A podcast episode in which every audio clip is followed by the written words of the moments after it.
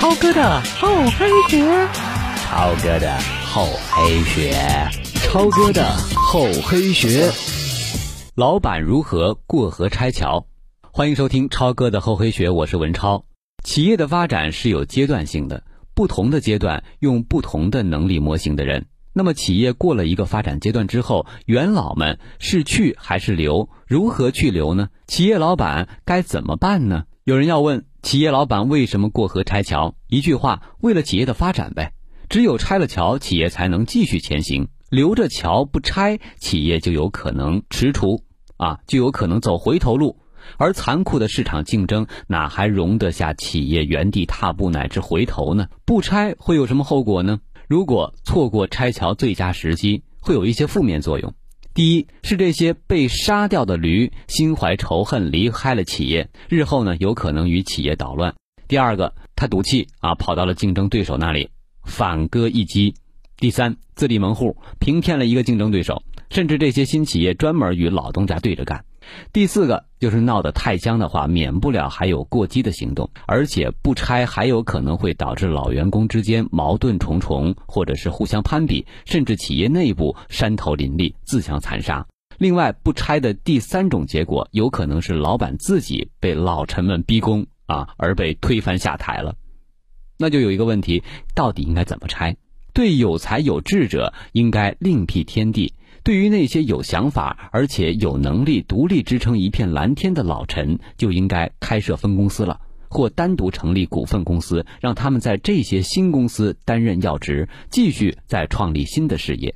其实最初的创业团队当中，虽然只能由一人掌舵，但是团队当中想掌舵的人却不止老板一个人。即使当时创业团队队伍当中就老板独自一人能够掌舵，或者说想掌舵。但是随着时间的推移，这些企业者的能力也都锻炼了出来，拍板的欲望也是被熏陶出来了，也多少想尝尝当老板的滋味。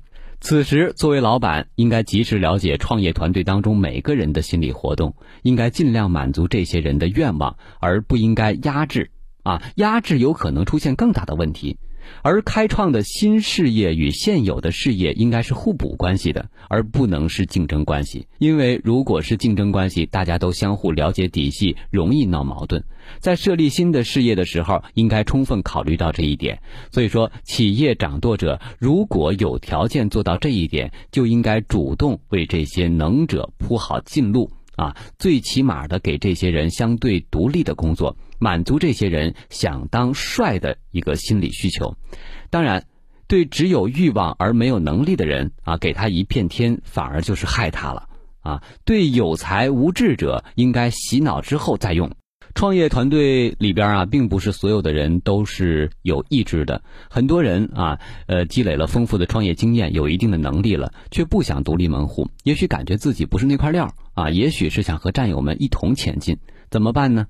对于这些人，企业应该安排他们学习充电，参加各种培训，尤其是有针对性的安排关于企业发展创新的课题培训学习，目的是让这些员工啊开阔视野，改变思维习惯，改变思想状态，主动配合企业新人。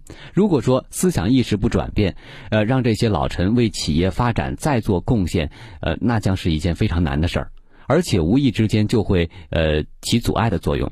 试想，即使他非常有能力啊，但是思想不转变，看着新人别扭啊，对新推出的这个规章制度和经营方式感觉也不舒服啊，又怎么能与企业与时俱进呢？还有就是对尚有潜力的人，应该继续培养。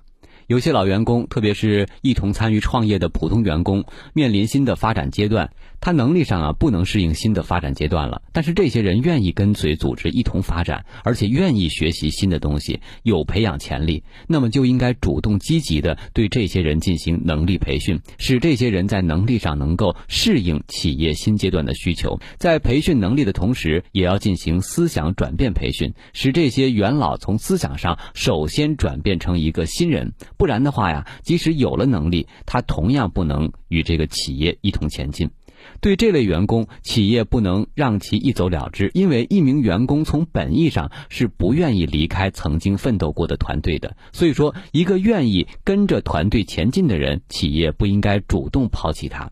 对不思进取的人，绝不能手软。老员工当中可能会有一些没有培养前途、主观意愿上也不愿意进取的人，这个时候企业应当妥善安排他走人了。对于一同参与创业的元老，可给予适当的分红股份或者是期股；对于那些最初参与创业的普通员工，应该给予一定的经济补偿或者是人文关怀，比如说主动帮助他们联系合适的新工作、新岗位。啊！但是无论如何，企业不能让这些老员工继续留在他不能胜任的岗位上了。这不简单的是新人不好管老人的问题，而是影响其他人工作情绪的问题。一般企业对那些有能力的老人是不发愁的，因为这些人不愁吃饭，而恰恰是没有能力的元老无处可去。所以说，有些企业在操作上对这些老员工往往是不忍下手的，而一旦这些员工滞留下来，将影响到其他员工的工作情绪，甚至有可能因为不平啊不公平而走人，出现劣存优走的这种恶性循环。因此说，聪明的企业宁可让这些人带薪休息，也不能让他们成天在工作岗位上晃悠。千万要记住，差者不走，优者必然走。最难拆的是什么呢？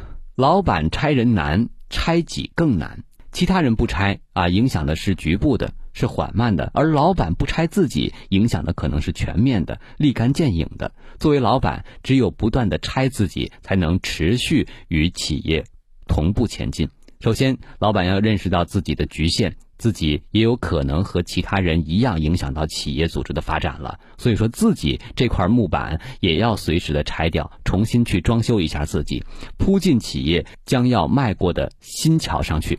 其次，就是老板要不断的积极的去学习，去补充新知识，增强新能力。作为老板，企业每过一座桥，自己都要率先把自己拆下来，经过武装之后，再铺到新的桥上去。如果自己心胸不够，不能做出拆自己的抉择，而自己又不能管理和领导新的企业，那还有一种做法是什么呢？索性咱不要发展企业了，使企业始终保持较小的规模，而自己就纯粹做一名工兵老板，不用管理和领导，自己事必躬亲啊，把企业作为养家糊口的一个小作坊，靠自己的勤劳过日子，而不把企业当事业来做。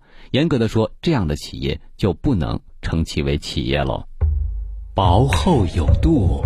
黑白有致，厚黑本就是一套过硬的本领。想要左右逢源，就听超哥的厚黑学。